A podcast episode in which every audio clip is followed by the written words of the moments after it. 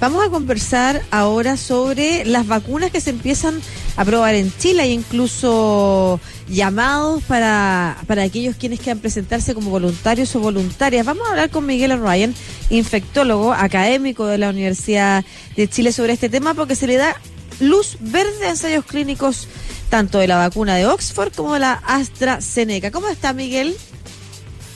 Hola, muy bien. Muy buenas tardes. Igualmente, Muy buenas tardes. Me imagino que es una buena noticia, ¿cierto? Es una muy buena noticia que luego de más de tres meses de intensa preparación eh, se da el puntapié de uno de los cuatro de, ensayos clínicos eh, o una de las cuatro vacunas, digamos, que, eh, y si no más, pero por ahora cuatro, que esperamos se van a ensayar en, en Chile en más de 20 sitios a lo largo del país. Eh, hablamos de la vacuna Sinovac, CanSino, Oxford AstraZeneca y esta que es la vacuna de Janssen, que hay que precisar que es la primera que logra partir de alguna manera cumpliéndose todos los pasos regulatorios, que no haya ninguna pausa internacional, en fin, de tal manera que eh, estamos comenzando el enrolamiento nosotros hoy día y hemos sabido que un centro en Talca comenzó antes de ayer. Las otras tres candidatos todavía están esperando algunos pasos pequeños regulatorios y otros, pero esperamos que pueden estar empezando dentro de las próximas semanas. Eh, profesor, ¿cuáles, eh, ¿cuáles son las diferencias de, para crear una vacuna? ¿Todas las vacunas son iguales? ¿Existen ciertos métodos distintos para, para crear una vacuna? Cómo hacer una historia compleja, sencilla. Eh, las, diferentes, lo que se habla, los diferentes tipos de vacunas eh, que se llaman de plataformas vaccinales para coronavirus son por lo menos seis, en donde el, el objetivo fundamental es el mismo, que es lograr estimular nuestro sistema inmune con una proteína o una estructura proteica, un antígeno de coronavirus para que active el sistema inmune para cuando nos enfrentemos a la infección estemos protegidos. Ahora, para producir ese antígeno hay diferentes estrategias, desde usar el virus mismo, el coronavirus inactivado, con medio químico completito, a usar pedacitos del coronavirus, que son partículas eh, proteicas virales, a usar estrategias en donde se usa otro virus como un caballo de Troya, que es un mm. vector al cual se le introduce un segmento genético para producir la proteína, hasta introducir el material genómico específico del virus, del coronavirus para producir la proteína. Diferentes plataformas para conseguir el, mismo objetivo. Ya. Eh, yo creo que la noticia de hoy, además, que nos pone contentos y contentas, no solamente que se inicia eh, las pruebas, sino que además se inicia un reclutamiento y eso le llama mucho la atención a las personas. De hecho, aquí tenemos algunos candidatos y candidatas. ¿Cómo uno se puede postular? ¿Quiénes tienen acceso a poder ser elegidos para aprobarse la vacuna y qué riesgo también conlleva aquello? Bueno, los diferentes ensayos clínicos van a tener sus estrategias de enrolamiento, ya que son ensayos controlados para grupos, digamos, grandes pero pequeños, porque estamos hablando que probablemente cada candidato a vacuna va a reclutar en algún lugar entre 3.000 y 6.000 voluntarios en total en los diferentes sitios a nivel nacional. Nosotros en, en este ensayo clínico de, de, la vacuna Janssen que comentamos hoy día, que vamos a hacerlo en tres centros eh, colaboradores con la Facultad de Medicina, que es en Colina, en San Bernardo y el Hospital Ezequiel González Cortés, planificamos enrolar, esperamos alrededor de mil voluntarios en los próximos dos meses. Esa es nuestra, para eso nos hemos preparado. Ahora, ¿quiénes pueden participar? Hemos en, en una primer llamado invitado al personal de salud de los CESFAM de Colina y de San Bernardo y del hospital, los dueños de casa, porque además son las poblaciones que están más susceptibles a infectarse porque tienen mayor contacto con personas infectadas para que participen en el ensayo clínico, pero estamos haciendo también una invitación abierta a todos los adultos mayores de 18 años, especialmente los mayores de 60. Nos interesa mucho que puedan participar quienes tienen más riesgo, que son los mayores de 60 años, a través de una página web, si me permiten eh, decirla. Sí, por supuesto. Eh, es es eh, estudio, estudio Janssen, Janssen con dos S, J-A-N-S-S-E-N, estudio Janssen, arroba med de medicina, med.uchile.cl. Sí, será, no, no, sé si habrá alguna, per, perdón, no, quiero, quiero decir, no sé si habrá sí. alguna posibilidad de ponerlo en aquí en la pantalla, Marcelo, ojalá sería... Sería Yo encantado ideal. lo podría hacer, pero no, no puedo. Ideal. Se los mando a, los, a los colegas Santiago. Yo, yo lo voy a hacer la, eso ahora también, en este momento. Oiga, profesor, pero, entonces, ¿sí? la, ¿cuál es la idea para, para, para resumir? Es que toda persona mayor de 18 años que tenga interés eventual de participar en el ensayo clínico, se contacte al correo y ahí le vamos a contactar para darle todos los detalles de si puede o no eh, participar. Decir que idealmente eh, tener cercanía, porque hay que ir a vacunarse y hacer algunos controles en los en, nuestro, en nuestros sitios, en Colina, en San Bernardo, fundamentalmente relacionado con el Ezequiel González Cortés, que sabemos que ahí hay mucho interés, de tamaño que está casi lleno ya eh, porque está muy centralizado en la región eh, metropolitana. Oiga, estamos conversando con el eh, doctor Miguel O'Ryan, él es infectólogo y académico de la Universidad de Chile, sobre los ensayos que se están realizando ya con las vacunas en nuestro país. Cuando usted dice que los primer, primeros invitados, profesor, son los de Colina, son la gente que trabaja ahí en la primera línea para detectar y también para tratar a las personas que llegan con COVID-19, ¿a ella se le está inoculando el placebo, se le está inoculando la vacuna en sí? ¿Cómo lo... Cómo cómo están actuando en esa materia. ¿Cómo, cómo, cómo es un, un, ensayo clínico que se llama doble ciego randomizado? Ese, es el, diseño del estudio, en que eh, las personas que son invitadas, luego de un proceso de consentimiento, de información y consentimiento informado, para que entiendan muy bien de qué se trata la participación, tiene la posibilidad uno es a uno de recibir o la vacuna activa o el placebo. Yeah. El placebo es la jeringuilla con un líquido en todo parecido a la vacuna, pero no tiene el componente activo, tiene fundamentalmente suero.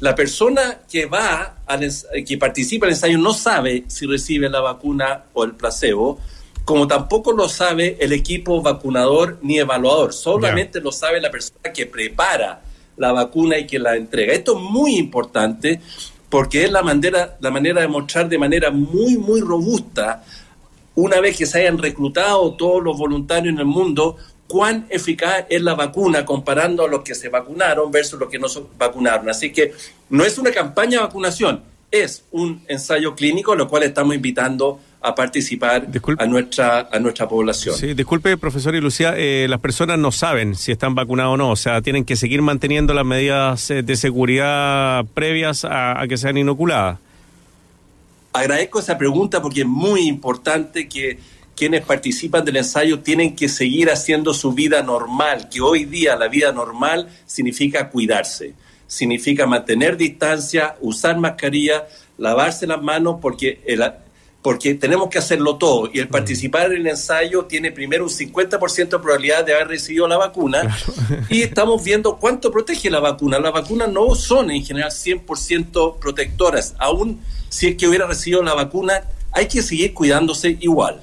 Sí, porque estaba pensando en que el objetivo es más que ver si la vacuna protege o no, es observar eh, qué producen las personas o no. En estos momentos el, las pruebas tienen que ver más con eso, o, o me equivoco. O sea, porque la vacuna tiene no, su desarrollo lo, propio, digamos, pero... Eh, y, y, y aprovecho al tiro Perdón, ¿Mm? eh, Miguel, aprovecho el tiro de sumarle la pregunta sobre insistir en los riesgos, porque estamos invitando además a la población sobre 60 años que se ha cuidado mucho y, y, que puede como sentir temor de la vacuna. ¿Cuáles son los riesgos? También insistir en aquello a lo que uno se expone cuando se recluta como voluntario. Sí, muy importante.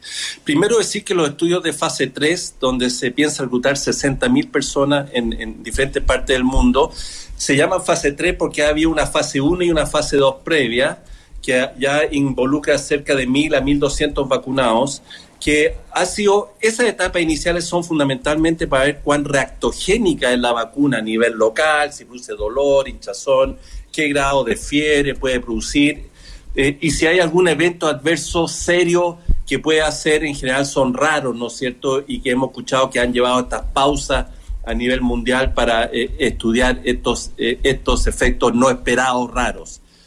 Para eso son fundamentalmente los ensayos fase 1 y fase 2. Los fase 3 son fundamentalmente para ver eficacia ya de la vacuna contra SARS-CoV-2, pero se sigue, por cierto, obteniendo información sobre eh, la reactogenicidad de la vacuna, que, aunque ya se sabe bastante, y la posibilidad de que puedan ocurrir algunos eventos raros, porque no somos todos iguales los seres humanos, y algunos pueden reaccionar ante un producto biológico con una reacción alérgica, por ejemplo, o una reacción autoinmune, y eso obviamente es información que se va captando y hay que saber que cuando recibimos un producto biológico siempre existe esa posibilidad, esperando obviamente, dado los antecedentes que tienen estas vacunas, que esa posibilidad sea muy, muy baja. Mm. Pero el objetivo fundamental del fase 3 ahora es ver la eficacia de la vacuna en la protección contra eh, SARS-CoV-2 en general y especialmente contra SARS-CoV-2 moderado a severo.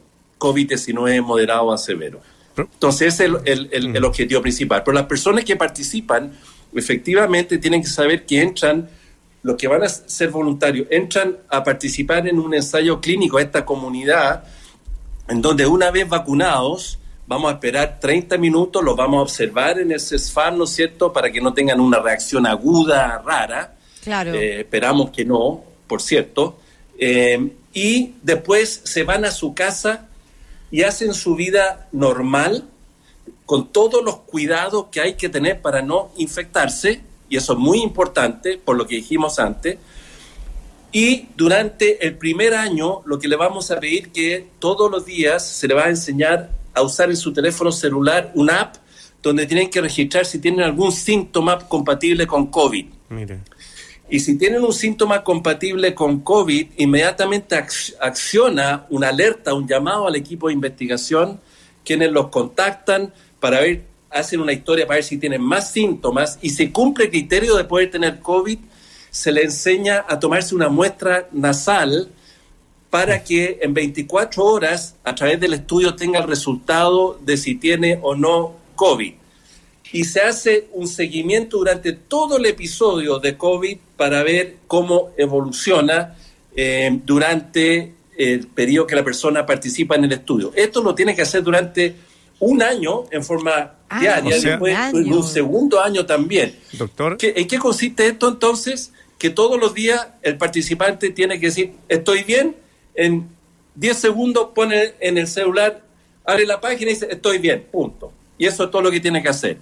Pero si toca que en una semana más estoy con fiebre, va a apretar que estoy con fiebre y ahí vamos a entrar en contacto con el equipo para ver todo ese episodio y eventualmente tomar muestras. Ese es en grueso la participación, a lo cual se suman seis visitas presenciales durante los, los dos años, o sea, no es muy frecuente, pero ahí le vamos a tomar cuatro, en, cada, en cuatro días le vamos a tomar una muestra de sangre para ver si tuvo un incremento de anticuerpos contra, contra el virus SARS-CoV-2, para ver si pudiese haber tenido la infección asintomática. Simplemente demostrado por un incremento mm. de anticuerpos.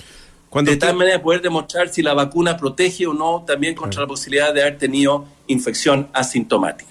Esa es la participación global que le estamos pidiendo a todos los voluntarios eh, que quieran participar. Sí, profesor O'Ryan, cuando usted habla de dos años, eh, que vamos a estar un año viendo si tiene o no problema la persona o si se contagió o no de COVID, ¿eso significa que tenemos que esperar un año todavía para la inoculación de mayoritaria de, personas? No, y eso, eh, como hemos conversado también con otros medios, la estrategia global de desarrollo de vacunas COVID para la pandemia es eh, hacer estos estudios que nos den toda la información robusta en el tiempo, pero con la posibilidad de que si eh, a los pocos meses, dado que va a ser un número de enrolamiento tan alto, primero se, se certifica la seguridad de la vacuna, ¿no es cierto?, especialmente de los 15 días post vacunación, que eso se ve ya bastante seguro, bastante probable, pero si ya a los pocos meses se ve que hay una diferencia muy significativa entre eh, los episodios de COVID entre vacunados y no vacunados, eso ya puede ser suficiente para ameritar que los desarrolladores presenten a la instancia reguladora internacionales eh, la propuesta de uso de vacuna en situación de emergencia. Eh, y eso es lo que se está avanzando para estas vacunas, de tal manera de que sin haber completado, terminado el estudio, pueda empezar a aplicarse a la población con los datos interinos obtenidos de los primeros seis meses o algo así de la investigación. Pero eso es lo que se ha propuesto, obviamente dado esta situación pandémica mundial, y eh, vamos a ver cómo eso va a ir evolucionando en los próximos, en los próximos seis meses. Miguel, a mí la única duda que me queda es eh, ¿por qué, por ejemplo, se hace la, la prueba acá en Santiago donde tenemos mejores índices de positividad que, por ejemplo, en zonas donde em, hay mayor el número de contagios por población hoy día, como pueden ser las zonas del sur, el, los lagos, en Magallanes. La Araucanía. Es una muy buena pregunta porque uno de los eh, criterios de selección de eh, dónde se hace el estudio, que lo hacen los desarrolladores internacionales, aparte de que hayan lugares que puedan hacer bien el estudio, ¿no? que tengan experiencia, es relacionado con la circulación viral, con la intención obviamente de hacer el estudio donde hay mayor circulación viral. Pero el problema como los procesos son dinámicos y hay también la necesidad de implementación de los centros de investigación que demora meses, dado que se requiere mucha rigurosidad en estos ensayos clínicos. No, es, no se arman de la noche a la mañana. Hay que eh, preparar a todos los equipos de investigación, hay que preparar a los centros, hay que tener las cadenas de frío preparadas, todos los sistemas de informáticos, y eso demora varios meses. De tal manera que lo que se hace es hacer un, cálculo estimativo de dónde va a estar circulando en virus a una razón razonable para mm. empezar la implementación en esos centros. Y lo que puede ocurrir que al cabo de dos o tres meses que se logran las aprobaciones, efectivamente haya bajado eh, la circulación en esa área porque es oscilante. Pero habiendo dicho eso, en general el nivel de circulación que tenemos en Chile, en globo, es todavía alto comparado con eh, muchos otros lugares. Obviamente en Europa está volviendo a subir, de tal manera que en general eh, Chile es un lugar considerado de incidencia alta y por ello em, un sitio em, bueno en este concepto, digamos, para hacer eh, estos ensayos clínicos, así como es Brasil, como es Colombia, como es Argentina, todos sitios que están participando también en este eh, en estos ensayos clínicos. Sí. Por último, para cerrar, eh, doctor, quería preguntarle sobre eso, porque nos estamos acercando al verano y hemos visto que, por lo menos eh, en la experiencia mundial y lo que nos está tocando, es que el virus al estar nosotros en lugares más abiertos eh, y manteniendo la, medida de, de, precaución, bueno, se distribuye menos, o sea, se enferma menos gente. Entonces, es un buen periodo este que nos tocó a nosotros para la prueba, me imagino yo, que es el tema del verano. Y lo otro que me, nos preguntan es si esto es voluntario, es gratis o te pagan algo eh, por, eh, por poner la vacuna. Yo diría que eh, en cuanto a periodo para hacer el, ensayo clínico, en este momento la urgencia está dado para tener nuevas vacunas lo más temprano posible, de tal manera que bienvenido en ese sentido que podamos empezar el ensayo, los ensayos en, nuestro país, viniendo el verano, viniendo el invierno, eh, yo creo que es igualmente importante. Eh, porque además como el seguimiento nos va a permitir, eh, valga la redundancia, seguir a nuestros, a nuestros voluntarios en otoño invierno, eh, eso va a ser muy útil e importante si es que, como creemos que va a ocurrir, va a haber un incremento de casos en la medida que empieza a bajar la temperatura. Así es que yo, es muy buena noticia que estemos empezando ahora y ojalá se puedan sumar rápidamente los ensayos de Sinovac, CanSino y Oxford, eh, que sé que están eh, pronto a comenzar. Eh, el objetivo de participación del voluntario, como dice, es, es un voluntario que quiere de alguna manera participar por sus propias convicciones o sus propias razones por el motivo económico no debe ser una de ellas, ¿no? porque puede ser un incentivo perverso, eh, ¿no es cierto?, y, complejo. De tal manera que los estudios no ofrecen eh, dinero por participar, lo que sí hay compensación por gastos de transporte, eh, ¿no es cierto?, o gastos que pudiera incurrir el voluntario hasta una cifra razonable económicamente por participar en el estudio. Es una compensación por gastos pero no es un incentivo ¿Y si se enferma para eh, de COVID? el estudio. ¿Y si se enferma de COVID, eso está, está asegurada la persona el tratamiento? Si se enferma de COVID, la, la persona eh, básicamente recibe todo el tratamiento habitual que se recibe en el sistema público o privado chileno.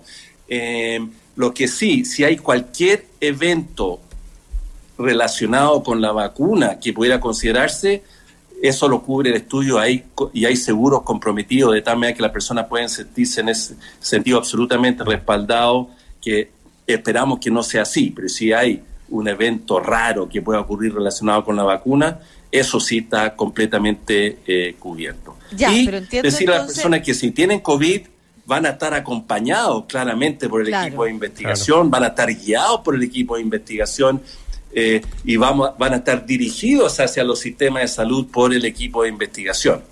Ya, los van a acompañar en ese proceso al menos. No es que van a tener que, por su cuenta, tratar de acceder a algún cupo si es que estuviera llena hmm. eh, eh, o, no supieran cómo acceder, ni tampoco se les financia la cobertura privada, por ejemplo, sino que ingresan como cualquier persona, pero sí van a estar siendo acompañados por el equipo. Lo importante es que los efectos secundarios, sí el estudio eh, financia cualquier tipo de hospitalización que pudiera haber o tratamiento necesario de aplicar. Quiero recordar la dirección entonces a la que usted está invitando, Miguel. Estudio Janssen.